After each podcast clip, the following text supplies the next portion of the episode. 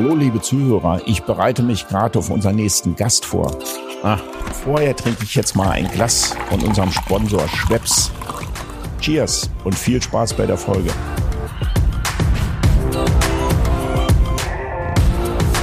So, und jetzt sind wir wieder hier mit der zweiten Folge. Wir haben Stefan Elfenbein zu Gast. Und falls ihr die erste Folge nicht gehört habt, Stefan Elfenbein ist Journalist äh, des Feinschmeckers, gleichzeitig Korrespondent, hat äh, für viele Zeitschriften vom Lufthansa-Magazin bis zur FAZ über die Gastronomie geschrieben, ist äh, in der Jury der Berliner Meisterköche. Also er ist ein Fachmann und sehr berät und sehr eloquent von dem, was er macht. Deswegen werden wir uns hart weiter auseinandersetzen. Freut euch auf die zweite Folge. Hallo, Stefan. Hallo. Weiter geht's. danke, danke.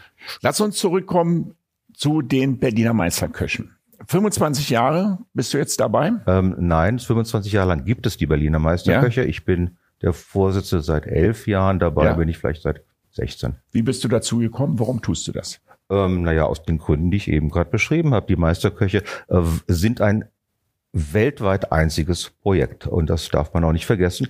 Es kamen dort Leute zusammen, eine kleine Gruppe von, von Visionären wie Professor Dr. Großklaus, der die Freie Uni auch mitgegründet hat, etc. Herr Professor Großklaus kam vor 2005, also bevor es hier wirklich begann, gut zu sein kulinarisch, auf die Idee, warum gründen wir nicht ein, eine Gruppe, ein Komitee, die Preise vergibt, die weltweit gespiegelt werden, um Menschen nach Berlin zu bringen, die gerne essen. Das war eine Vision, eine unglaubliche Vision zu einer Zeit, wo es hier noch nicht wie, viel gab. Wie werden die gespiegelt? Ich frage gleich mal dazwischen, wo und wie werden sie gespiegelt? Die, die Preise, die er benennt, also die Meisterköche? Ähm, also ähm, diese Jury, und das ist das Einzigartige, beinhaltet alle, die die Stadt beschauen kulinarisch. Also Journalisten, die Kritiker, auch Michelin, auch Gummio, ich als Feinschmecker für den Feinschmecker äh, und alle anderen wichtigen äh, Leute, Bernd Mattes natürlich, ja. äh, also alle, äh, die die in dieser Stadt Ist der noch dabei, Bernd Mattes? Bernd Mattes äh, hat sich zurückgezogen, weil ja, er sagen, doch ja irgendwie in Rente gegangen ist. Ja, ja, ja aber einer der wichtigsten überhaupt in dieser Stadt. Tagesspiegel. Ne? Äh, Tagesspiegel. Genau. Ähm, und dass diese Gruppe von Menschen zusammenkommt, um für die Stadt, für die Küche der Köche und die Köche dieser Stadt äh, zu definieren und sich zurückzunehmen dabei, was sind die Besten, das war die Vision. Und das habe ich auch wirklich durchgeführt und durchgehalten, dass Integer-Preise vergeben werden, der Meisterkoch des Jahres, der Aufsteiger, der Gastgeber, äh, der Kiezmeister, also das Handwerk, der beste Bäcker etc. Ähm, und Sommelier. Ähm, und jetzt kam Bar dazu, weil wir durch nach Corona, mit Corona wollten, dass eben gerade die Barkultur gestärkt wird, weil sie auch für Berlin steht. Und diese Preise werden jedes Jahr bei einer großen Gala, in diesem Jahr war es ein Fest in den KBM-Höfen im Freien, äh, vergeben. Und äh, idealerweise dann auch per Pressemeldung an den riesigen Verteiler von Foodjournalisten weltweit verschickt. Aha, okay, das habe ich verstanden. Eine Frage, welche Kriterien muss der Gastgeber des Jahres erfüllen für dich oder für die Jury? Der Gastgeber. Ja. Ähm, nun, ganz klar, was ein Gastgeber tut, mit Herzen bei der Sache zu sein. Ähm, und äh, also. Aber was ist denn herausragend jetzt als herausragender Gastgeber des Jahres? Sag mir mal zwei Beispiele der letzten beiden Jahre, damit wir das ein bisschen personell festmachen können. Ja, also äh, äh, personell. Äh, die wurden zum Beispiel im äh, Toulouse-Lautrec, die, die einfach als verrückter Mensch da ist und jeden Wunsch erfüllt. Äh, es sind viele Frauen gewesen, es sind aber auch Top-Sommeliere gewesen. Ähm, also Menschen, die einfach äh, die zu ihrem Ding stehen. Und das ist wie in der Küche, äh, dann entweder äh, das Begleiten mit dem Wein von Herzen und nicht, weil man jetzt das Ding verkaufen will, äh, oder als Gastgeberin wirklich von Herzen dabei sein, als Mensch und nicht nur als Maschine funktionieren. Ähm, und das ist genau wie, wie eben dann auch in der Küche ein Beruf, der von Herzen kommen muss. Und die fallen auf. Man, du wirst auch in einem Restaurant dann sagen, ach, war das nett hier, auch weil eben der Mensch, der zu dir kam, so nett war. Äh, und deswegen war das jetzt mit Corona natürlich wahnsinnig schwierig, gerade schwierig für diese Menschen. Und ich tue mir so wahnsinnig leid, auch mit der Maske und überhaupt mit Abstand, das mit gar Maske nicht, ganz das schwer nicht, das übrigens, nicht ja. mehr leben zu können. Ja. Mit der Maske ganz schwer, ja. Also du sprichst, denn der Gastgeber des Jahres prägt sich dadurch aus, dass ein Inhaber es geschafft hat, ein Service-Team zu kreieren. Nein, nein, der Inhaber ist nicht der Gastgeber. Nee, nee, ich wollte, ich wollte da nicht zu Ende. Ich war noch nicht zu Ende mit dem Satz. Ja. Ein Service-Team zu kreieren, das eine hohe Sozialkompetenz hat. Na, was hat das mit dem Inhaber zu tun? Also der Inhaber kann auch wirklich richtig schlecht sein und sich nicht kümmern. Aber wenn das Team an sich sagt, okay, da stehen wir drüber, wir machen unser Ding und sind gut. Das glaube ich nicht, Stefan. Also da sind wir das erste Mal wieder, möchte ich dir widersprechen. Ich Ja, wer glaube es nicht. Ich glaube nicht, lass mich das kurz Ja. formulieren. Ich glaube einfach nicht, dass es äh, ein Restaurant in der Stadt gibt, wo du ein sensationell gutes Team hast, die freundlich, liebenswert, eine hohe Sozialkompetenz und mit Tatkraft gerne ihren Job machen, wenn der Chef ein Arschloch ist. Na gut, der Chef, wer ist der Inhaber vom zum Beispiel Hyatt oder so? Nee, aber du, nee, nee, ich meine jetzt schon der Chef, der präsent ist. Jetzt Na nicht gut, klar. Ja, also nicht jetzt klar. Das sind im Hotel, dass jetzt der Direktor, der irgendwo sitzt und sich nie sehen lässt, da bin ich bei dir. Das aber ich rede schon von den, von dem Maitre vorne oder von dem Restaurantleiter oder von dem Chef des Restaurants selber. Mm, und wenn ähm. der nicht der Kopf fängt vom, äh, der Fisch fängt vom Kopf an zu stinken. Also wenn der nicht äh, eloquent ist, dann funktioniert es nicht. Gut, also das muss ich auch noch differenzieren. Es gab auch und nur in Berlin vor etwa zehn Jahren eine ganz wichtige Entwicklung, dass die Teams, die Gastgeber, die Köche aus den Restaurants herausgegangen sind, die Inhaber geführt waren, um eigentlich ihr eigenes Ding zu machen, weil sie keine Lust mehr hatten, sich ausnutzen zu lassen. Und so sind Restaurants, das Herz und Niere war das allererste, wo Michael Köhle äh, das Hugos verlassen hat und gesagt hat, wir machen jetzt unser eigenes Ding und damit auch äh, das Serviceteam äh, mitgebracht hat, weil eben oft Inhaber geführte oder gerade Hotelrestaurants jungen Menschen nicht die Möglichkeit gegeben haben, sich zu entfalten. Und das steht auch für Berlin. Also die nicht Inhaber geführten Restaurants, die als sagen wir mal, Gruppe ihr Ding gemacht hatten. Ja, unterm Strich wollte ich gerade sagen, unterm Strich gibt's ja immer Inhaber, aber du meinst, dass es denn zwei, drei Inhaber gibt, wo, Oder der, wo der Koch und der, keine Mhm, Ahnung, klar, der Sommelier zum Beispiel sich Klar. zusammen, wie bei Arne Anker jetzt im BRICS, der Ja, es ja gemacht hat. Da sind ja auch mehrere Inhaber, die es dann zusammen als Team kreieren.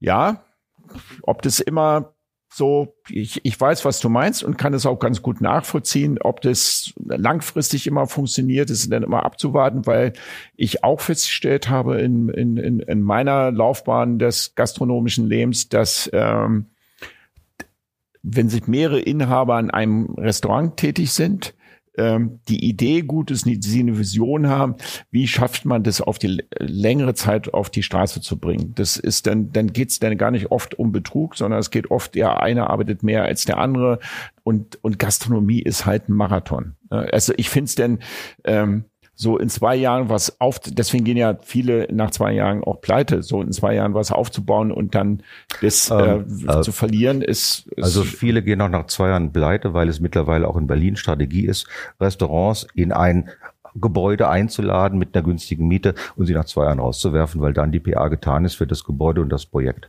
Ähm, und äh, das ist eine New Yorker, auch eine New Yorker Geschichte, Ja. aber das ist ja auch angekommen. Aber ein gutes Team ähm, besteht aus Menschen, die das Gleiche wollen.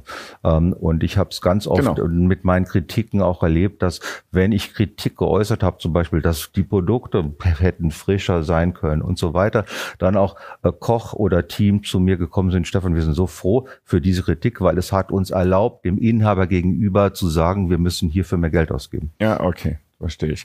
Wenn ihr bei den Berliner Meisterköchen seid, jetzt mal kommen, kommen wir zur Küche und zum, zum Koch. Kannst du mir ein paar Kriterien sagen, was für dich ein hochbewertetes, keine Ahnung, 3F, Michelin-Stern, wie bewertest du? Und ich glaube, da werden, habt ihr unterschiedliche Kriterien in eurem, oder habt ihr, Äh, Wir sind ja nun mal die Tester der Führer oder Zeitungen. Das heißt, unsere Kriterien, Kriterien in dem Moment sind nicht ausschlaggebend, sondern wie wir in dieser Gruppe abstimmen. Ähm, denn es wird nominiert. Das heißt, in jeder Gruppe fünf, die fünf Besten, die in dem Jahr aufgefallen sind. Also jedes Jurymitglied hat den Auftrag, das Jahr über bei seiner eigenen oder ihrer eigenen Arbeit zu schauen, was ist mir aufgefallen. Ähm, und dann kommen wir zusammen, äh, und das sind langwierige Diskussionen, äh, werden die, wird, es gibt erst eine Liste, eine Vorschlagsliste, wo jeder das Jahr über seine Person einträgt. Äh, dann werden die alle durchdiskutiert. Ähm, und dann werden die Nominierten festgelegt. Und dann kommt es zur zweiten Sitzung, wo aus diesen jeweils fünf Nominierten die Preisträger abgestimmt werden. Und zwar absolut fair. Äh, und Aber in der Diskussion oder in sogenannten Kriterien-Punktesystem? Äh, in der Diskussion. Äh, und äh, da okay. sollte sich auch jeder zurücknehmen, weil es geht nicht darum, ob irgendwer irgendwen mag oder irgendwer irgendwo jetzt äh, Geld bezahlt hat, damit es da in diese Zeitung kommt. Nein, ja, okay. es gibt natürlich alles. Wir alle arbeiten irgendwo, anders müssen es auch. Aber da geht es nur schlichtweg darum, dass die Stimme zählt. Ähm, und es muss mit absoluter Mehrheit bestimmt werden, dass der und der und der äh, quasi da noch aufgestiegen ist. Und dann muss man auf die Integrität der Gruppe, weil es sind die Besten der Branche, auch vertrauen. Hab verstanden. Und das und in der Jury sitzen wie viele Menschen? Äh, acht. Acht. Äh, Frauen, Männer? Halb und halb. Halb und halb. Bewusst gewählt oder so zufällig äh, quotenmäßig entstanden? Es gibt da keine Quote. Wozu? Ja, weiß ich nicht, wenn halb und halb hört sich viele Quote an, äh, ist denn jetzt, äh, ist denn, hat sich so ergeben denn, äh, so. Ähm, ja. Nun, also. Äh, Haben, legen Frauen eigentlich ein anderes äh, Kriterium zum, beim guten Essen? Haben die eine andere Wahrnehmung als Männer oder ist das Blödsinn? Da musst du Frauen fragen, aber. Nee, ich kann dich ja jetzt mal fragen, also, was, dir da, was dir da aufgefallen ist. Äh, ich glaube nicht, weil ich meine, also zumindest Tina Hüttel, die ich wahnsinnig liebe, äh, äh, guckt bestimmt genauso grittig hin wie ich und alle anderen auch. Also ich würde sagen, dass Frauen allgemein genauer hinschauen ähm, ähm, und die Männer, die über Essen schreiben, das hoffentlich genauso tun. Mir fällt auf, dass ich, und ich sitze oft und meistens allein im Restaurant, dass es immer die Frauen im Restaurant an den anderen Tischen sind, die mich genau beobachten, während die Männer so dumpf vor sich hinschauen. Äh, also Frauen sind einfach da sensibler, Dinge okay. wahrzunehmen. Okay. Neue Lieblingsorte, die du in den letzten halben Jahren, Rest neue Lieblings, ja, neue Lieblingsorte, die du entdecken durftest, kannst du uns die verraten? Ähm, ja. Also Oder darf man das als, als, als neutraler Journalist jetzt nicht irgendwie. Natürlich, so. ich habe sie ja alle schon beschrieben. Ja. Ähm, also ähm, da muss ich sagen, dass Berlin auch mit Corona nicht aufgegeben hat, seine Kreativität voranzulaufen zu lassen, rauszubrechen. Also es, es haben permanent und nirgendwo sonst in Deutschland Restaurants aufgemacht in dieser Stadt, also mir ist auch das BRICS. Also weil äh, es ist so mutig und so wunderbar, äh, dass man mit so viel Mut was aufmacht, weil man es will und weil man es musste, weil es einfach schon gegärt hat. Äh, und da ist Berlin auch da nochmal zurück zur Politik in dieser Stadt, um Himmels Willen. Wir müssen das vorstellen in der Welt, was hier passiert ist. Also weil hier hat die Kreativität, auch wenn sie wirklich dann offiziell keiner beobachtet hat, äh, sie hat weiter äh, die Stadt vorangebracht. Und deswegen haben wir jetzt Orte, die einfach gigantisch toll sind. Also das Irmaler Dus ist toll. Das 144, wo Daniel Achilles jetzt kocht, eben der tolle Koch aus dem Rheinstoff, kocht da gigantische Sachen. Äh, die verlinken äh, wir alle bei uns. Irmaler Dus in der Potsdamer Straße. Ja, wunderbar. Genau. Auch das Gold. Ja, ich habe sie, ich hab sie liebt. Ich habe da gegessen. Das, das, das Gold, wir nehmen dran die Paris Bar, ach, die Paris, was rede ich, die Victoria Bar. Herrlich, dass sie noch da ist und dass sie das, man muss dahin. Ähm, und das Gold mit dem jungen Jonas Zörner ist ganz wunderbar. Äh, ähm, das Cumberland, wir haben einen ganz tollen neuen Koch eben hier. Ähm, und äh, es ist einfach. Äh, Ach, ach, darf ich auch mal dazwischen ja, bitte, bitte. Also Cumberland, echt jetzt mal was soll ich sagen? Also ich bin ja nicht der Mensch, ich bin ja auch Gastronom, der jetzt nicht gerne disst oder so weiter. Und ich kann, ich habe noch gar nicht Hitten gegessen. Ich habe es gehört, kommt äh, Zuschef aus einem Drei-Sterne-Restaurant. Melzer, Melzer kommt aus dem Wondom von ja. Joachim Wissler. Ja, äh, also, und ich meine, das, das ist eins das, das beste Restaurant Deutschlands. Wir haben den Sous-Chef jetzt hier, der, der. Aber es läuft, also ganz kurz, ja. um das nochmal zu sagen, ich ja. verstehe deine Leidenschaft und das, was du machst, und ich werde da auch nochmal hingehen. Der Nico Rechenberg, ein Gast von mir, der ist auch ein großer Fan von Cumberland. Aber ich komme da rein, die Halle, das, das war ja vorher von äh, Roland Merry aus, aus dem Borschatz geführt. Und dann war es ein Café. Dann hat der Inhaber dieses Hauses in Cumberland gesagt, okay, ich mache jetzt ein eigenes Restaurant. Hat wahrscheinlich auch eine Idee gehabt, mit dem Sous-Chef denn irgendwie zu verpflichten. War auch eine super Idee.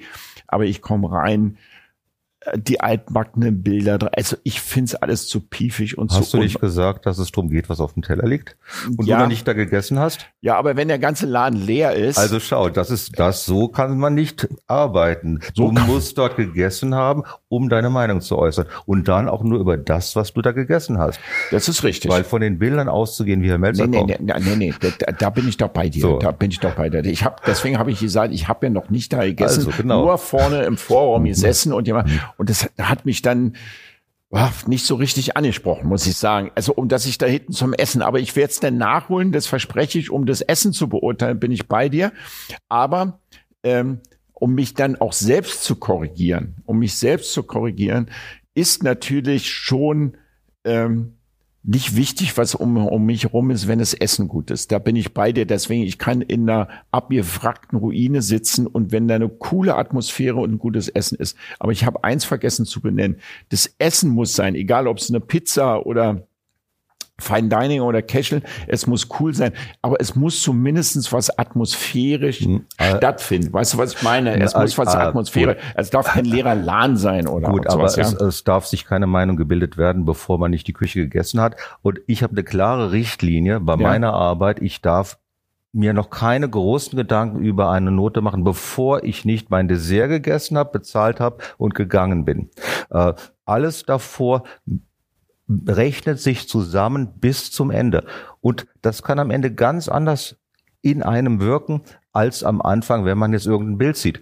Ähm, und äh, Roland Murray hat auch nichts damit zu tun, wie es jetzt im Kammerländer aussieht, weil Genau, es ist ja, ja, schon ja. ein uraltes, ein Ort, ein Ja, spektakulärer aber von der. Restaurierung jetzt her Oberfinanzdirektion vorher gewesen. etc. Naja, es ja, war weiß vor- ich, ich war da vor der Kantine, war ich sehr oft essen. Es war das erste Apartment-Hotel von Charlottenburg, in das die High Society aus London und Paris kam, äh, um 1900, um das hippe Charlottenburg zu erleben. Und das ist das, was eben noch erhalten ist. Und man hat gerettet, was zu retten war. Äh, Und dieser Teil, das ist ja eigentlich der Seiteneingangsbereich, der ist wenigstens noch erhalten geblieben. Also alles, was da ist, äh, stammt eben aus der Kaiserzeit und wurde in meinen Augen auch sorgsam irgendwo erhalten. Ähm, Und äh, also man muss sich genauer damit beschäftigen, auch mit dem Ort an sich, um ihn zu mögen. Der Kudamm hat ohnehin nichts mehr zu bieten, weil auch da wiederum ja keine Menschen mehr leben, sondern die ganzen Wohnungen wurden verkauft. Äh, kein Mensch lebt da mehr. Äh, Der Kudamm wurde kaputt gemacht. Deswegen können wir glücklich sein, dass überhaupt jetzt ein Restaurant dort aufgemacht hat mit einem Koch, der wirklich aus dem berühmtesten Stall Deutschlands kommt. Äh, Und ich meine, jede Kritik, muss ich sagen, möchte ich hiermit erstmal abwehren, weil für Berlin ist dieser Ort ganz wichtig. Äh, Und man muss ihm eine Chance geben und vor allem Herrn Melzer. Okay, bin ich bei dir, habe ich auch, auch diese Kritik an mich persönlich habe ich verstanden und Äh, schau, jetzt, da bin ich jetzt aber ganz New Yorker und muss sagen, also kein New Yorker würde so wie du reagieren. Da geht man rein, es hätte besser sein können, man geht raus und redet nicht schlecht darüber. Ganz einfach. Weil Okay. es geht um das Ganze, es geht um die Stadt, es geht da hier jetzt auch um den Kudamm und zwar das erste neue. Es geht um einen neuen Koch, der neu hierher gekommen ist und es würde keiner sich erlauben, eine solche Kritik zu äußern. Und vor allem noch, wenn man dreimal dort war. Also das ist wirklich tatsächlich da, da äh, müssen wir größer sein und größer denken und auch irgendwo mit mehr Empathie. mit mehr Empathie für, für das Gesamte jetzt zu betrachten und weil man nicht gegessen hat. Für die jetzt. Stadt. Als Berliner. Als Berliner. Ja. Okay. Also ich meine, ich kann dich jetzt auch genau fragen, was hat dir denn da nicht gefallen? Äh, also, weil das ist ja sehr vage, was du bislang gesagt hast. Genau. Also was mir halt nicht, äh, nochmal, ich habe noch nicht in einem Restaurant gesessen, sondern nur in dem Vorraum, wo man sitzt, wo man so kleine Appetizer äh, zu sich nehmen kann. Wir haben eine Flasche Wein getrunken, wir haben, äh, habe ich nett mit Nico unterhalten. Und was mir halt nicht gefallen ist, war die, und das ist sehr vage, das kann ich auch so sagen, ähm, die, die Ambiente, das Lichtdesign und wie der Laden atmos auf mich atmosphärisch gewirkt hat. Das ist aber ganz individuell. Ja, aber warum seid ihr dann ein zweites Mal, ein drittes Mal hingegangen? Nur weil der Nico da gesessen hat, ich den Nico gerne mag. Und, und, und das jetzt nicht so dramatisch war und es jetzt nicht so dramatisch war, dass, dass ich gesagt habe, nein, das war jetzt auch nicht besonders. Äh, aber ich, ich hab's verstanden, Stefan, ich hab's verstanden. Muss jetzt nicht noch mal weiter einhacken, ich hab's verstanden. Ich werde, ich werde noch mal mit, mit offenen Berlinern Geil. und nicht so kritischen Super. Augen dahin gehen und das dementsprechend auch essen gehen, wenn wir das machen. Ich wollte morgen mit Luke essen gehen, aber das ist zu teuer, Luke. Da können wir lass es ein Also du hast, du hast äh, diese, dieses Gespräch begonnen mit dem Hinweis, dass wir unsere, unsere auch äh, Streitkultur nicht verlieren dürfen und, äh, und die Diskussion. Absolut. Deswegen habe ich dich jetzt ein bisschen fest. Ja, nee, alles gut, alles gut. alles gut. Das lasse ich mir auch nicht nehmen. Das ist dann häufig so. Ich glaube, das, das habe ich schon mitbekommen, dass du, wenn du in ein Restaurant gehst, einfach bewusst aus deinem Beruf, was deine Berufung ist, auch wie ein System bestimmte Punkte abhakst und siehst. Da bist du einfach ein Profi drin.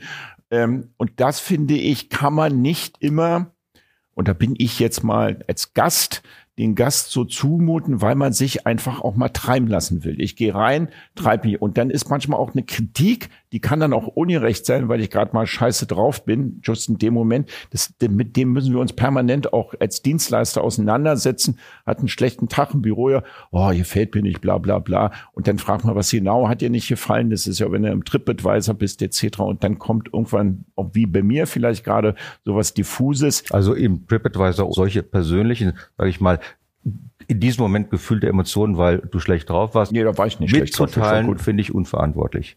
Also weil es deine eigene Meinung in diesem Moment war. Und da komme ich zurück zu deiner Frage zu mein, meiner Ausbildung. Ähm, also ich habe ganz viele Dinge, die ich zusammenrechnen muss. Ich muss mich vor allem aber zurücknehmen. Und da muss ich sagen, ich habe jetzt eine tolle, eine neue Chefin, die Deborah Mittelhoff, die sehr, sehr klar dabei ist, Stefan, es geht um das, was du erlebst, nicht um das, was du fühlst oder interpretierst, äh, sondern nicht, äh, ob jetzt der Koch vielleicht schlechte Laune hat, auch wenn man das schmeckt, aber sondern ja, genau. was habe ich selber erlebt, was liegt auf dem Teller und beschreibe. Und durch diese Beschreibung ähm, entsteht ohnehin genau die Note. Ähm, und wir neigen zum Interpretieren, auch zum Negativinterpretieren etc. Ähm, aber wenn du dich als Restaurant komplett zurücknimmst und beschreibst, dann entsteht die Note, die in meinen Augen auch, und da bin ich Deborah auch sehr, sehr dankbar, Madeleine habe ich auch sehr geliebt, aber äh, es ist, ich habe lerne bei in jedem Jahr in diesen 22 Jahren auch dazu, äh, zu beobachten, zu beschreiben und eine faire Note zu geben. Okay, das hört sich sehr professionell an. Gehst du denn immer mit dieser Attitüde, mit dieser Einstellung essen oder gehst du oder bist du, gibt's auch einen Privatmann, der essen gehst? Oder bist du immer im Job sozusagen? Wenn mhm. du dann, wenn du jetzt mit Freunden dich triffst, gehst irgendwo hin und achtest du genau unter diesen selben Kritikpunkten oder lässt du dich halt auch mal treiben und sagst, oh, pff, jetzt, keine Ahnung, was so. Also ich kann nichts Schlechtes essen. Ähm, also es ist, äh, ich schaufel auch mal was in mich rein, wenn es gut ist, ohne drüber nachzudenken. Aber wenn was vor mir liegt, was für sicher, was einfach alter Fisch oder irgendwas, äh, dann esse ich es einfach nicht. Äh, und da ist einfach die Sensibilisierung da. Also wenn ich mit Freunden essen gehe, die erwarten, die erwarten, also ohne dass ich es jetzt bemerke, immer, was ich bestelle und bestellen dann irgendwo auch ja. das Gleiche. Aber es ist, ähm, ich denke, wichtig ist es fair zu sein und äh, auch wenn ich privat bin, ist das kein Unterschied ja, fair ist manchmal dann doch trotzdem eine subjektive Wahrnehmung, was man ist fair oder so, da gibt's wahrscheinlich. Aber von den Kritikenpunkten, die du gerade gesagt hast, probiert man dies nicht emotion, emotional zu betrachten, sondern die Punkte abzuhalten, die du gerade genannt hast. Man, ich darf dabei natürlich nicht äh, die Fähigkeit zum Genuss und zum Erleben verlieren. Und das ist eine andere Verantwortung, die man in dem Beruf hat. Man muss Hunger haben, ja, man muss Lust haben. Ähm, es ist ab und zu schwierig, wenn, wenn es Testreisen gibt. Ich bin auch für andere Bundesländer zuständig, wo es dann zeitlich gar nicht anders geht, als am Mittag in einem Restaurant zu essen und am Abend zwischendrin vielleicht noch eine Imbissbude zu testen oder einen Bäcker. Äh, und, und da die Lust am Abend zu behalten, äh, zu essen, das ist eine Verantwortung, die, mhm. die ich auch äh, ernst nehmen muss. Was ist denn ein schlechtes Restauranterlebnis für dich? Ein schlechtes Restauranterlebnis. Also, ähm, also da gibt es so eine Beispiele, wo du sagst, Herr Kinder, da bin ich rausgegangen? Ich würde nie rausgehen, äh, weil ich eben, wie gesagt, bis zum Ende, bis zum Dessert unter Rechnung da Aber du weißt schon, muss. wenn die Vorspeise äh, Nein. scheiße ist, Nein. also wirklich. Darf ich nicht. Will ich auch nicht. Werde ich auch nicht tun. Ehrlich, ja. ja also weil, okay. weil, weil äh, das subjektiv sein kann. Ja, du glaubst ja nicht, dass wenn die Vorspeise jetzt in einem bestimmten Level ist, dass da im Dessert auf einmal die Königsklasse kommt. Das wissen wir nicht. Wow. Ein ja. Patissier ist eine Hab ganz so andere Welt.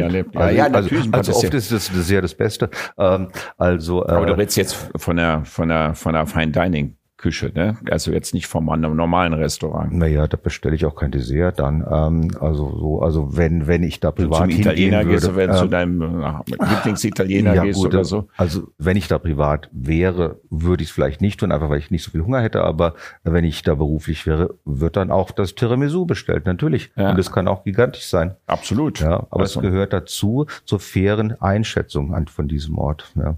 Also nochmal, was ein schlechtes Restauranterlebnis für dich?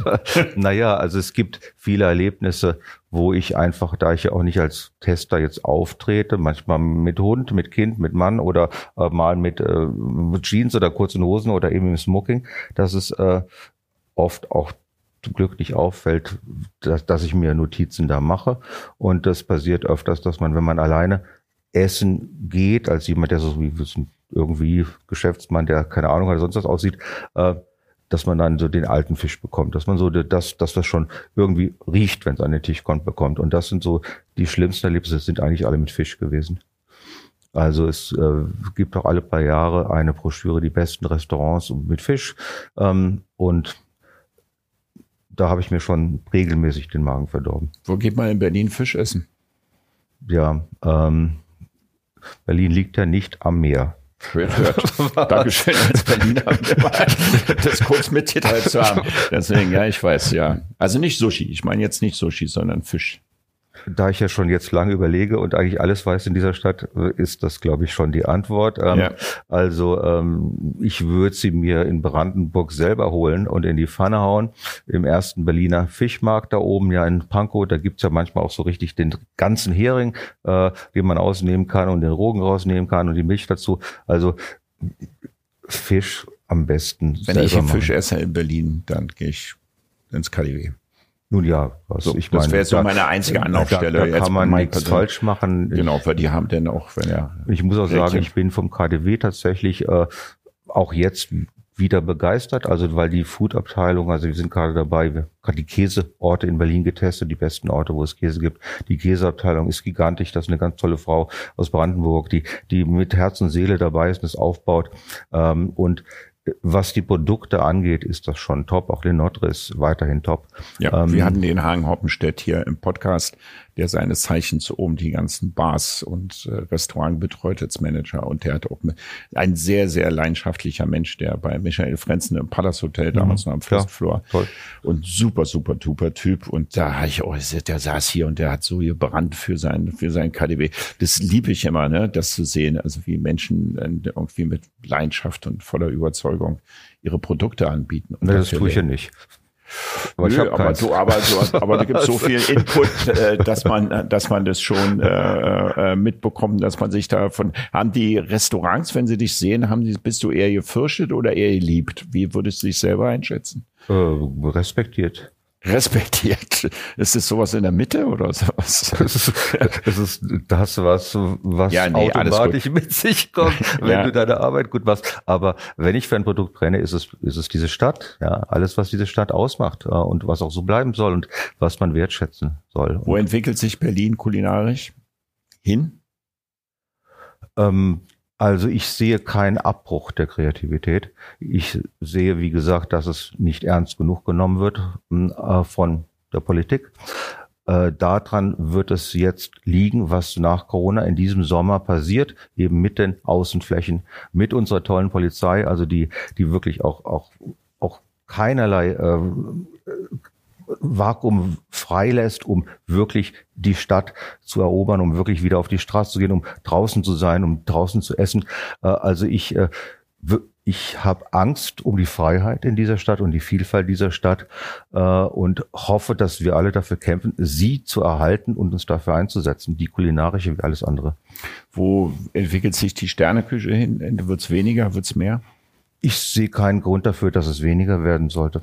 Ähm, also ich, ich ähm, sehe da schon ein paar Gründe für. Ja, Jetzt, also bin ich, jetzt kannst du mich gleich wieder angehen. Nee, ich sehe es einfach, ich glaube, wenn die Touristen nicht in der Mehrzahl wieder in die Stadt kommen, also dann, dann wird es mit der Sterneküche auch. Ja, aber das ist egal, ob es Sterneküche ist oder nicht. Also da ist Ja. mir eine Imbissbude in Neukölln genauso wichtig, wenn sie keine Leute mehr hat, die da essen wie ein Sternerestaurant. Es Ja. geht um die Stadt ähm, und äh, es geht darum, dass wir die Menschen wieder hierher bringen und für die Stadt begeistern. Also New York hatte während Corona eine weltweite Kampagne, also Berlin hatte weltweit gar nichts, Ja. aber eine Kampagne, die hieß einfach We miss you too.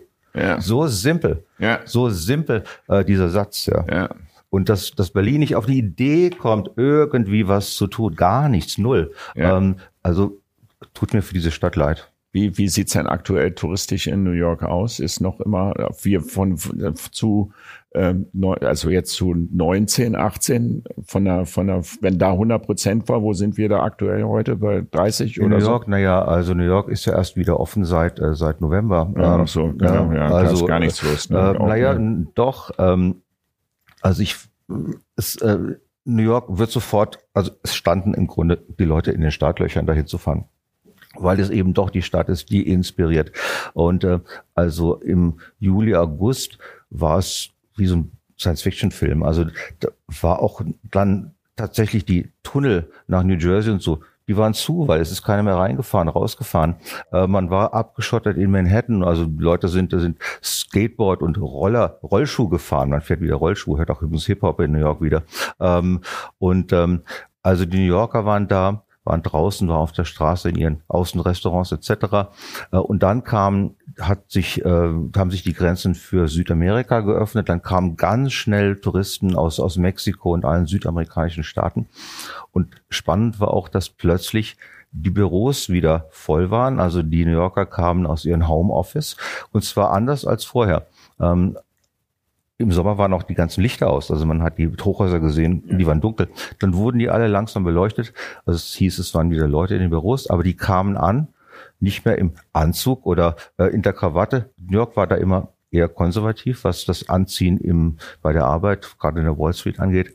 Man kam an, hatte am ersten Tag noch so sein Jackett an, am zweiten Tag hatten wir es schon auf, über der Schulter und am dritten Tag war schon der oberste Hemdknopf auf. Ähm, also das zeigt aber auch, dass die New Yorker lockerer geworden sind, äh, entspannter geworden sind und dann war die Wall Street auch schon wieder voll. Also das war schon im August. Also das heißt, New Yorker kamen schon aus dem Umland zurück zur Arbeit und äh, also als dann die Grenzen offen waren am 8. November, waren auch die Touristen da. Ich würde sagen, er liegt bei 70 bis 80 Prozent von dem, was kam. Ach, so viel? Und New York hatte Ja, okay. 94 Millionen Besucher im Jahr vor Corona. Ja, 94 Millionen. Ja, das sind weg. Ich habe mit ein paar Hoteldirektoren besprochen in Berlin ähm, und mit, ich habe ja Restaurants auf dem Flughafen BER. Also da sind wir jetzt mit drei Flächen am Start ähm, oder mit mit mit Fluggesellschaften. Die sind alle sehr hossig, was jetzt das, ähm, die nächste dieses Jahr anbelangt, 2022 anbelangt. Manche Hotels und ähm, so drei Sterne haben schon zugemacht und verkauft und das wird wahrscheinlich leider Gottes, da habe ich auch gesprochen, wenn die Corona-Hilfen alle wegfallen, auch noch mehr passieren. Da wird eine, wirklich eine Konstellation passieren. Ähm, und dann hoffen wir mal, dass Berlin und das ist auch ein politisches Statement und natürlich auch ein bisschen wie die, wie die ganze Stimmung in der Stand ist, dass wir wieder so eine Aufbruchstimmung kriegen. Und äh, das war einer der schönsten Zeiten. Ich musste schmunzeln in mich herein, als die Fußball-Weltmeisterschaft war. Da war, da war ich stolz, ein Deutscher zu sein. Ich Ja, muss das mal, ich Ja. muss das mal Ja. so schlicht ausdrücken. auch, ja. ja. also das war einfach schön anzusehen, wie wir die, das Tor aufgemacht haben und die Welt, die Welt, zu. Gast, zu Besuch war. Und das würde ich natürlich auch schön finden, wenn wir das irgendwie mal wieder zumindestens auf die Straße setzen, dass wir das Gefühl haben, das Auto fährt in die richtige Richtung einfach. Also in Kreuzberg darf im Moment nicht mal jemand ein, ein Kofferradio auf die Straße stellen. Es wird sofort vom Ordnungsamt, wird man sofort quasi angewiesen, das wegzutun. Ja. Äh, und, und wenn das so weitergeht, dann ist es aus. Dann ist es Ja, aus. ja. Und die Clublandschaft wieder lebt, etc. und die Startups hier sind. Ähm, Stefan, du hast gerade gesagt, ähm, dass wenn du im, in der Gastronomie sitzt, dass du dann streckenweise alleine sitzt und deine Notizen machst und manchmal erkennt man dich und manchmal erkennt man dich nicht. Wie geht man denn dann mit um, wenn man dich erkennt? Gehst du dann raus und sagst, das war's? Oder? Also äh, wichtig ist es ja, dass man nicht weiß, dass ich komme. Ähm, und äh, deswegen äh, mache ich Reservierungen oft auch nicht selber, sondern lasse sie machen. Ähm, und äh, äh, wie gesagt, ich war vor zwei Jahren Larissa Schmidt, die Dame gibt's auch. Äh, und äh, wichtig ist, dass man nicht weiß, dass ich dann komme. Und äh, das ist eigentlich bis heute auch so geblieben, weil man sich da nicht vorbereiten kann. Das heißt, man kann jetzt keinen anderen Fisch einkaufen oder sowas. Äh, und es ist eben der Moment, den ich dann wahrnehme. Natürlich kann dieser Moment, dieser Abend anders sein als alle anderen Abende auch, aber es ist eben der Moment, der beschrieben wird bei ganz wichtigen Restaurants und wo die Note jetzt irgendwie abweicht von dem, was vor war, geht man zwei oder dreimal hin. Es geht auch jemand anders manchmal hin aus Hamburg. Äh, aber äh, um das nochmal zu überprüfen, aber das eben nur bei richtig hohen Noten. Okay, da kriegt man jemanden anders nochmal vorbei. Und äh, zu überprüfen. Und da äh, bin ich dann, ähm, natürlich weiß man, dass ich nicht Larissa Schmidt bin, wenn ich dann da reinkomme. Oder René Baumann, was ich auch schon mal war. Äh, äh dann ist es im Grunde egal, weil, äh, wie gesagt, es kann nichts geändert werden. Natürlich werde ich nicht an einen anderen Platz äh, gesetzt. Ähm, äh, mir ist es wichtig, dass ich äh, im Grunde nehme ich auch oft nicht den Platz, der mir angeboten wird, wenn man noch nicht weiß, irgendwie so, äh, weil ich will das den Raum sehen. Ich will jetzt nicht aus dem Fenster gucken, sondern ich muss ja gucken, was da passiert. Ähm, und ähm, wenn ich dann sitze, bin ich dann noch still. Also ich gehe alleine, weil ich jetzt mir nicht von der Schulfreundin anhören will, wie sie die letzten 20 Jahre verbracht hat, sondern ich bin zum Arbeiten da. Äh, und ich will auch konzentriert auf das schauen und beobachten, was ich esse und was passiert. Du bist aber einer der wenigen, die alleine essen geht. Ne? Wenn ich Restaurantkritiker gesehen habe, ich frage, das ist eine Frage, kann auch ja, so ja. sein, da habe ich die meistens immer in Begleitung ja, gesehen. Naja, ich erzähle dir mal, ich, Stefan, ich ja. erzähle dir mal meine Kritik, die ich erlebt habe im Langhans am Gendarmenmarkt. Aber Moment, da will ich dir aber trotzdem noch was Wichtiges sagen, warum ich da alleine sitze.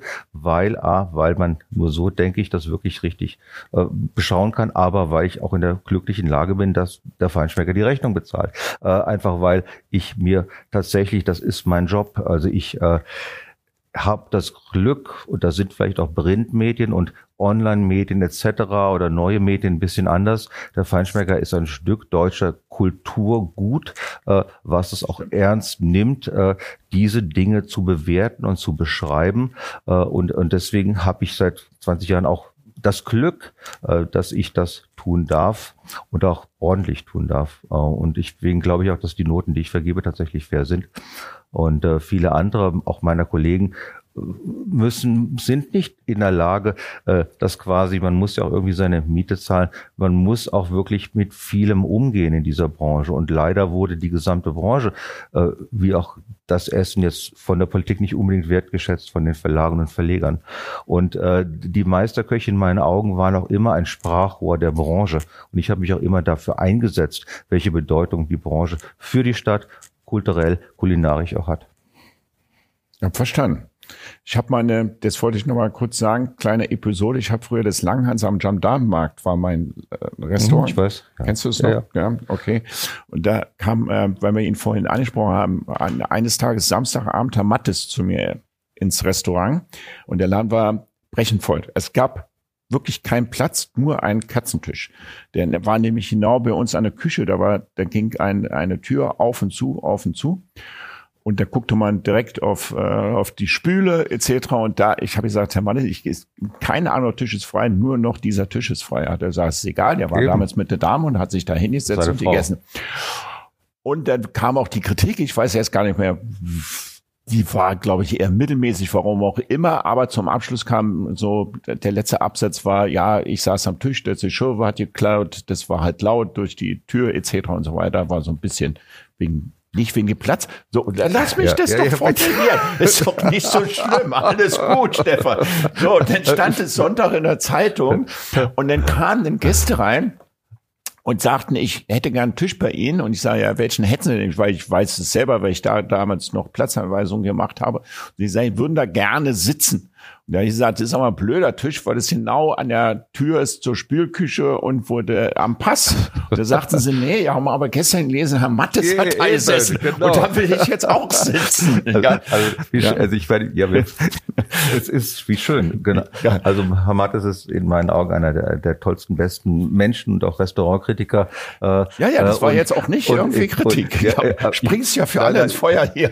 Ja, weil, äh, weil ich meine, ich habe ganz oft erlebt, dass äh, Herr Mattes hat ja auch dann getestet und Noten vergeben, auch meistens zur gleichen Zeit, wenn, wenn ich für diverse Guides und Noten unterwegs war. Und wir haben ganz oft zusammen in Restaurants parallel gesessen, aber konnten uns nicht wirklich so begrüßen, ja. äh, weil der eine saß da und da ja. und wir hatten unsere Arbeit zu tun. Also äh, ja, war lange mein äh, Stellvertreter bei den Meisterköchen, bis er jetzt Rente gegangen ist. Aber ich wollte noch eine andere Geschichte zum, äh, zum Testen erzählen, sowas wie was du eben erzählt hast.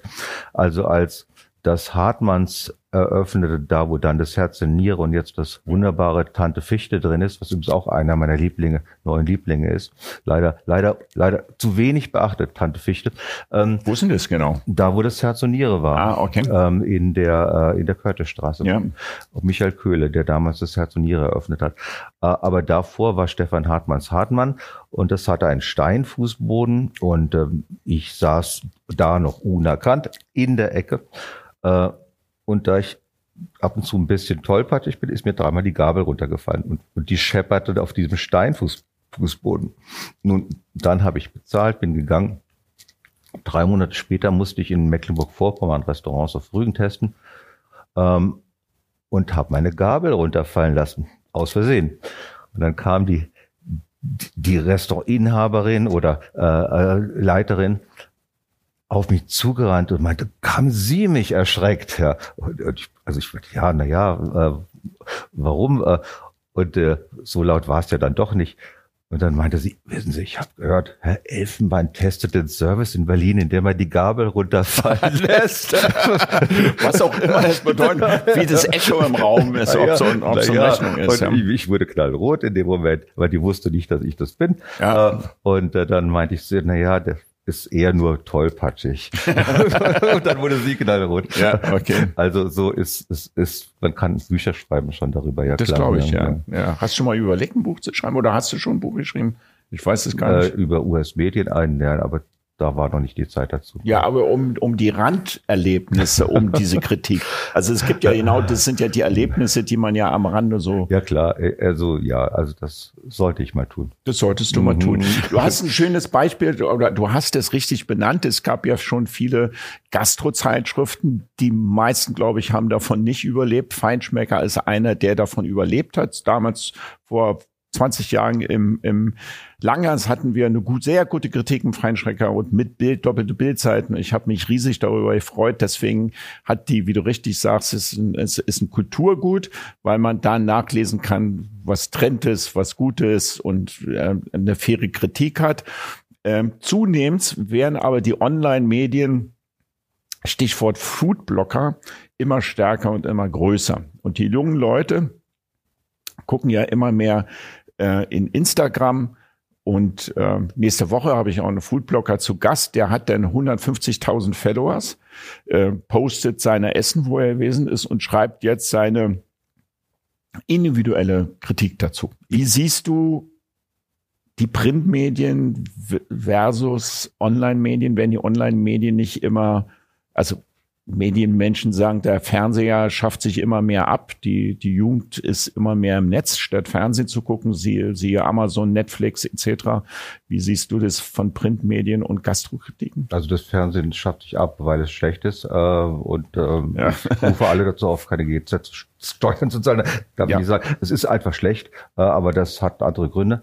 Ähm, die Printmedien sind essentiell, weil sie mehr Platz geben äh, zu schreiben, also weil eben die Texte länger sein müssen. Man muss sich auch damit beschäftigen, indem man es liest und sich von mir aus aufs Klo oder auf die Couch setzt und es liest. Also es ist eine andere äh, Haptik dabei und, äh, und vor allem äh, sind andere Filter dabei, äh, Redakteure etc., dass man das schreibt, was auch Sinn macht, was durchgecheckt ist äh, von integren Menschen, Redakteuren etc. Also ich würde mal sagen, man kann sich auf das verlassen, was gedruckt wird, weil es muss ja gedruckt werden, ja, und das kostet Geld. Ähm, und das kann nicht einfach nur ins Netz gestellt werden und da kann morgen was Neues reingestellt werden. Das heißt, die Anforderungen sind viel, viel höher. Und deswegen glaube ich und oder hoffe darauf, dass das auch das nicht verloren geht, dass das, was man liest, ob es jetzt ganz im Stadtmagazin oder im Espress, den ich sehr schätze, oder wie auch immer, steht, dass man sich darauf verlassen kann, weil die Arbeit dahinter ein gedrucktes Produkt zu erstellen, ist so viel höher. Und wir waren bei The Fourth State, die Media als, die Medien als vierte Kraft. Äh, nun, das hat sich erst auf die Printmedien bezogen. Heute haben sie eine ganz andere Einfluss, auch einen politischen Einfluss, auch einen Einfluss, der gefährlich sein kann, indem eben keine Filter mehr da sind. Es gibt ganz tolle Blogger, also den ähm, Michael Ankermüller zum Beispiel mit seinem Blog. Er hat jetzt gerade eingeführt ein Notensystem, äh, wo er, weil er merkt, es gibt so viel im Netz, was, äh, was nicht nachvollziehbar ist, warum es da steht oder ja. ob man da hin muss, weil jetzt Herr Mattes wie da am Klo gesessen hat und es toll war, man will das selber erleben. Äh, er hat jetzt quasi die Printmedien als Beispiel genommen, auch ein klares Notensystem einzuführen. Das sind dann Bs, glaube ich, Block by genau. Ja. Äh, fünf Bs oder ein halbes B. Und das finde ich richtig, dass die Blogger auch schauen, wie können wir zeigen, dass wir integer sind ja. und nicht gekauft. Ähm, äh, und, und das ist, äh, wie gesagt, die Filter sind weniger. Was oft das der Fall ist. Ich will es auch nochmal sagen. Also das nicht gekauft, sondern ich habe damals, als ich das Nui Kitchen am Rosenthaler Platz aufgemacht habe, kamen zu mir auch viele Foodblocker und das ist jetzt kein grundsätzliche Statements. Nicht, dass mich jetzt wieder zerreißt. Aber viele haben sich denn gerne, gerne äh, von mir einladen lassen und ähm, das ist ja auch normal, das macht man. Aber ich, wenn, wenn du dann hingehst mit einer neutralen Inspiration, schon zu sagen, ich bringe jetzt drei, vier Leute mit und denen äh, servieren wir mal das Essen kostenlos, dann ähm, keine Ahnung, ist man naja, beeinflusst, finde naja, ich. Das sind doch keine Restaurantkritiker. Ja, ja, nee, ich sage, ich rede ja von Foodblocker. Ich meine, da geht es um, um das um was es überall geht, wie wir schon gesagt haben, es geht schlichtweg um, um die Liebe zur Sache äh, und zur Stadt und zur gesamten Sache der Küche, den Köchen. Also wenn ich jetzt dahin gehe, um irgendwas zu zerreißen, nur weil ich denke, ich bin wichtig und meine Leser oder Blogger lesen mich, weil ich harte Worte finde, aber im Grunde keine Ahnung habe, dann muss man es auch nicht machen. Und ich denke aber, dass das vorbei ist, dass die Zeit, dass man alles, was irgendwie jetzt im Blog und hip und junges etc. toll findet, man hat auch gemerkt, da ist viel Mist dabei. Und da entwickeln sich jetzt die richtig guten Blogger auch da heraus. Und es ist ein Teil der Vielfalt unserer Medien, die, die eben genauso wichtig ist wie Vielfalt allgemein auf dem Teller und in jeder Stadt und Gesellschaft. Oh, Habe ich denn nicht denn richtig verstanden, dass du die Zukunft äh, äh Print versus Online, dass du das so siehst, dass denn die Printmedien mit den Online-Medien gleichermaßen ihre Berechtigung finden und das im Standard der Qualität. Ja, und dass sonst? man sagt, also ja, weil Julian Reichelt, Ex-Bild-Chef und Redakteur, der meinte ja, er hat ja die Bildzeitung mal wirklich ins Online-Medium eingeführt und dadurch wieder sehr erfolgreich platziert und man sagte, das ist jetzt die neue Welt, aber ich, vielleicht bin ich auch zu alt, aber wenn ich das Zeitmagazin lese, dann habe ich es gerne in der Hand und lese es nicht unbedingt gerne auf meinen Laptop, muss ich ganz ehrlich also sagen. Also die, ist sowas in der Art vielleicht ähm, auch? Also ich denke, dass diese Konkurrenz künstlich erzeugt worden ist äh, von, von Menschen, die jetzt auf die eine Seite mehr Aufmerksamkeit legen wollten. Also wozu die Konkurrenz versus ist doch Blödsinn. Äh, es geht darum, dass wir unsere Informationen aus so vielen Quellen wie möglich äh, suchen, um uns ein Bild zu bilden. Und ähm, dazu gehören die Printmedien genauso wie die Online-Medien. Und es wird beides geben müssen, äh, einfach weil die Printmedien uns andere Möglichkeiten bieten als die Online-Medien. Und beides zusammen wiederum macht die Vielfalt aus, die wir brauchen, Online ist halt schneller. Ne? Das ist halt schnell mal so, eine, so, eine, so ein Statement hochgeladen. Zack, bums, ja, ist es da. Deswegen muss man mit dem wachen Blick daran gehen, wie an alles im Leben. Also man muss das nicht sofort glauben oder von einem Bild äh, im Vorraum auf irgendwas äh, quasi schließen. Sondern man muss einfach genau genau hinschauen und das vergleichen. Und das hat sich aber auch verändert, Stefan, ne? dass Bilder heutzutage eine viel kräftigere Aussagekraft bekommen haben bei den Menschen als das geschriebene oder gesprochene Wort. Äh, das, das ist mein Eindruck auch so ein bisschen. Das ist, wäre schlimm, wenn es so wäre. Nein, so ist es nicht. Also ein Bild von einem Teller also sagt nichts darüber aus, wie es schmeckt. Also wir haben Foodfotografen, die quasi mit, mit allen möglichen Mitteln äh, die Dinge so wunderschön machen, wie sie sind, auch beim Feinschmecker, weil sie müssen sie ja, das ist deren Job. Ähm, aber äh, ein Foto von einem Gericht sagt überhaupt nichts aus. Ja, da bin ich bei dir. Das ist, aber ich meine, ich meinte, das ist jetzt mal allgemein betrachtet. Ein Foto vom toten Kind am Strand hat eine andere Dynamik als eine Kriegsberichterstattung. So, das kannst du sein. Naja, aber hm. gut, auf dem Food kann ich das. Wir äh, haben leider keine Kriegsberichterstattung mehr. Wir haben nie gesehen, was in Syrien passiert ist. Alles gut. Ja, ich hab's ja, also wir haben es ja. nicht. Wir haben die ja. Bilder nicht. Mhm. Wir bekommen sie auch nicht, bewusst. Gut. Ich wollte eigentlich schöngeistig mit dir heute sein. wir kommen langsam zum Ende der Folge und ähm, wir haben uns ein bisschen verquatscht, Stefan. Ähm, hat aber echt Spaß gemacht. Hol mal den Wein raus. Hol da mal den Wein raus. Ja. Langsam wird Zeit, dass wir ein bisschen warm werden. Wir haben uns ein bisschen warm gelaufen. Es kann sein, dass, ich weiß es nicht, ich muss bei Fusion angucken, ob wir heute ein bisschen zu lang geworden sind. Dann müssten wir anderthalb oder zwei Folgen draus machen. Ähm, und zum Abschluss, lieber Stefan, haben wir immer da so wiederkehrende Fragen eine Frage wäre, und das wird eine richtig schwere Frage für dich werden. Erzähl mir mal dein schönstes Restauranterlebnis oder was ist das Highlight, was du jemals im Restaurant erlebt hast? Das wird in der Tat schwer. Ähm, ich wusste das, aber ich so wollte auch mal eine schwere Frage stellen. äh, ein Highlight, ein Highlight, oh je, hm, ich könnte ja 20 Stück erzählen. Ich war gerade bei Alda Ballestra von Stauffenberg, die zu meinem Geburtstag eine Pasta gemacht hat, die ich nie vergessen werde zum Beispiel. Eine ligurische Pasta mit einer Walnusssoße, die so gigantisch war, dass ich schon beim dritten Januar Geburtstag seitdem daran denken muss. Ach Quatsch. ja. ähm, und äh, ich mache äh, übrigens die beste Spaghetti der Welt. Das habe ich noch nicht probiert.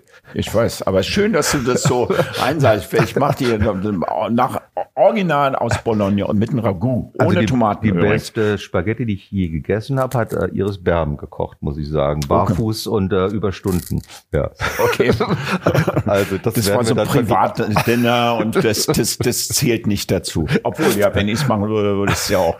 Äh, also also ich meine, es sind so viele Dinge. Also um Aber erzähl's nochmal, der beste Koch war also jetzt. Ich muss tatsächlich an zwei Dinge denken. Äh, das eine war ein Jagdgericht von Alain Ducasse in Paris aus dem 17. Jahrhundert und das war dann Hasenblut mit noch warmer Hasenleber und das war sowas Archaisches, also dass ich einfach das bis heute im Kopf habe, dass Gerichte so viel vermitteln können, aber es sind so Dinge, die einfach, die du nie vergisst, wo, wo sich Dinge in dir bewegen, weil du das einfach auch so noch nie erlebt hast. Aber das beste Restaurant, das ist tatsächlich dann keine Imbissbude, sondern ein Restaurant von Joel Rubichon, in meinen Augen der beste Koch, der solange ich lebe hier gelebt hat. Er hat vor zehn Jahren oder so in Las Vegas ein Gourmet-Restaurant, ein einziges damals aufgemacht und das hieß oder das heißt noch Da La Maison im MGM Grand. Und das Besondere daran war, dass Robichon, als er die Anfrage bekommen hat, dort ein Restaurant zu öffnen, gesagt hat, nur wenn ich drei Wochen lang mit zehn Leuten oder so durch Amerika ziehen kann,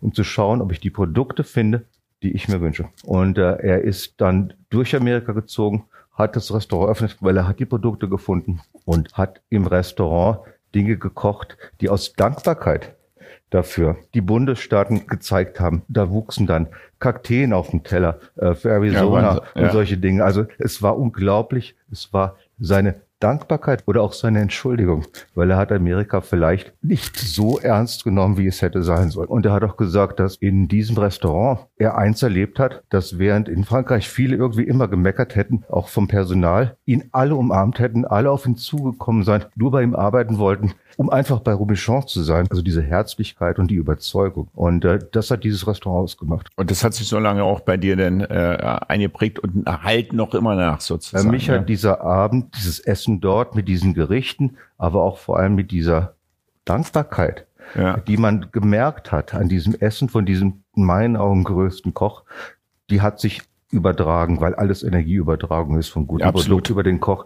Äh, da sind wir jetzt mal wirklich parallel. Das ja. spürt man schon, wenn man in, in, in so einem Laden ist. Das, das, das ist schön beschrieben, was wie, wie du das gerade sagst. Ja, und das, das ist, diese Dinge sind nachhaltig in mir einfach. Diese also eigentlich so, so, so, so eine Favorite-Nationalitätsessen? Also würdest du sagen, Italienisch, Französisch, Asiatisch. Asiatisch ist, ich hasse das Wort Asiatisch, weil Japanisch nicht Thailändisch ist und nicht Koreanisch, sondern das komplett andere äh, Essensgeschmäcker sind oder als Chinesisch. Hast du da so ein Famous, wo du sagen würdest, wenn ich nur davon essen, dass ich da so ähm, also es gibt in meiner Gegend, ich wohne am Mehringdamm, ähm, Bergmannstraße, schon meine Urma gewohnt, wenn ich da jetzt zurück zum Privaten und keine Lust habe, was zu kochen oder Leute da sind und ich schnell was holen will, gibt es drei Orte, wo ich hingehe und das sind eigentlich auch so meine Lieblingsküchen. Muss ich sagen, es gibt auch sonst nicht mehr, was da wirklich gut ist. Es gibt die Pagode, ein thailändischer Imbiss, äh, den es seit 40 Jahren gibt. Also die Küche liebe ich, die thailändische. Dann äh, gibt es die Bar Zentrale. Yorkstraße. Yorkstraße. Genau, äh, aber italienische auch schon, Küche auch schon seit 30 schon ewig, Jahren. aber eben auch Ja. eine tolle Ja, norditalienische schön an- Küche. Der war übrigens vor 30 Jahren jetzt der baut vor eine federführend für ein gutes Design. Ne? Also es war schon Aber die Klassiker. sind immer ne? noch richtig, richtig gut. Eines Ja. meiner Lieblingsrestaurants und das andere ist äh, das Felix kleine Speisezimmer, äh, auch in der Bergmannstraße, in einer alten Wohnung drin, wo, wo, wo wirklich gute österreichische Küche gekocht wird, Leberknödel und Gulasch. Und das sind so die Dinge, die alle auf ihre Art wirklich mit Herzblut gemacht sind. Und Imbissbude über das und das, aber diese drei Dinge sind die, wo ich dann noch Lust drauf habe, wenn ich zu Hause Okay. arbeite. Also du, und du hast jetzt nicht, ich auch nicht, aber also, ja, du hast jetzt nicht ein nationales Essen. Ich sag mal so, ich könnte nicht jeden Tag mh, Chinesisch essen, aber ich könnte jeden Tag Italienisch essen. Also du hast jetzt nicht so ein Favors in der Nationalität. Ja, Also ich liebe, liebe chinesische Küche, weil sie so wahnsinnig vielfältig ist. ähm, also äh, Ming-Dynastie, natürlich, da könnte ja. ich die Dumplings jeden Tag essen. Ja. Aber äh, es ist auch da die Vielfalt. Also ich könnte auch nicht jeden Tag Italienisch essen. Also, äh, aber schon klar. Äh, aber äh, wichtig und spannend ist, dass es in allen diesen Küchen eine riesige Vielfalt an Dingen gibt, die wir oft ja gar nicht kennen. Ja, Dim Sum fällt mir noch, auch noch New York ein in Chinatown. Da habe ich auch so unglaublich gute Dim Sums gegessen. Das, äh, das Erlebnis habe ich übrigens auch noch jahrelang. Elizabeth. Street 20, da gibt es also Och, ein... wenn die äh, mit ihrem Wagen durch klar, den ist und das sah so, Mhm. das wieder zum zum Thema wird. Die Restaurants dann wirklich nicht nur das schöne Ambiente. Das war, da war nur die Dim Sums. Alles andere musstest, Toiletten musstest alles weggucken. Das war ein großes Kino, was ich da an Dim Sums bekommen habe. ja, in New York. äh, Ja, äh, und, äh, und diese, diese Räume sind ja auch riesig. Also für dieses Restaurant gibt es auch noch, hat irgendeinen chinesischen Namen, den ich jetzt nicht weiß. Die sind entstanden, weil viele Menschen auch ähm, in Chinatown die ganzen großen Familien, die jetzt im Umland leben etc., am Sonntag immer wieder getroffen haben und, und man trifft sich dort am Sonntag und äh, es werden bis heute zig verschiedene Sprachen China etc. Äh, und den umliegenden Ländern dort gesprochen. Chinatown hat das alles erhalten ähm, und äh, und ich freue mich, dass du dieses Restaurant kennst, Elizabeth Street 20. Aber äh, weil da ich eigentlich mit allen meinen Freunden und Besuchern in New York immer wieder hingehe. Stefan, Die Flasche wir sind Wein. am Anfang, aber eigentlich sind wir am Ende. heißt das Thema. Eigentlich sind wir am Ende. Es war, ich, ich, wie soll ich sagen, Stefan, es war eine echte wirkliche, und das meine ich jetzt nicht nur irgendwie so eine wirkliche Bereicherung, weil so einen kritischen Gast wie dich hatte ich in den 20, in den dritter Staffel nicht und trotzdem war es sehr schön, weil es mich bereichert hat und weil es äh, mich auch nochmal nachdenken ließ, äh, so out of the box, ähm, wie man bestimmte Dinge vielleicht rangehen sollte und nicht so schnell mit seiner Emotion ein Urteil fällen sollte. Das habe ich jetzt mal aus der Sache mitgenommen. Würde mich freuen, wenn wir denn irgendwann dieses Gespräch mal ohne Mikrofone vielleicht da und hier doch mal ein Glas Wein noch mal trinken sollen. Vielleicht laden wir den Nico dazu ein. Du bist ein Feingeist, du bist eine äh, feine Zunge. Die, ich glaube, so eine Menschen wie dich braucht diese Stadt, nicht nur New York, sondern auch Berlin, weil du dieser Stadt viel zurückgibst von dem, was du von ihr nimmst. Das meine ich auch ganz aufrichtig. Und ich hoffe, dass auch Politiker und Verwaltungsbeamte auch dich mal hören und dementsprechend auch die Dinge umsetzen, was passiert, weil es würde den allgemeinen miteinander zugutekommen. Und ich glaube, die Stadt wird in ihrer Lebhaftigkeit und ihrer Charme, und das ist letztendlich dabei auch wichtig, zugutekommen. Danke dir, Stefan Elfenbein. Hat wirklich viel Spaß gemacht. Und äh, in diesem Sinne, War mir eine Freude, wirklich. ja. Danke. danke.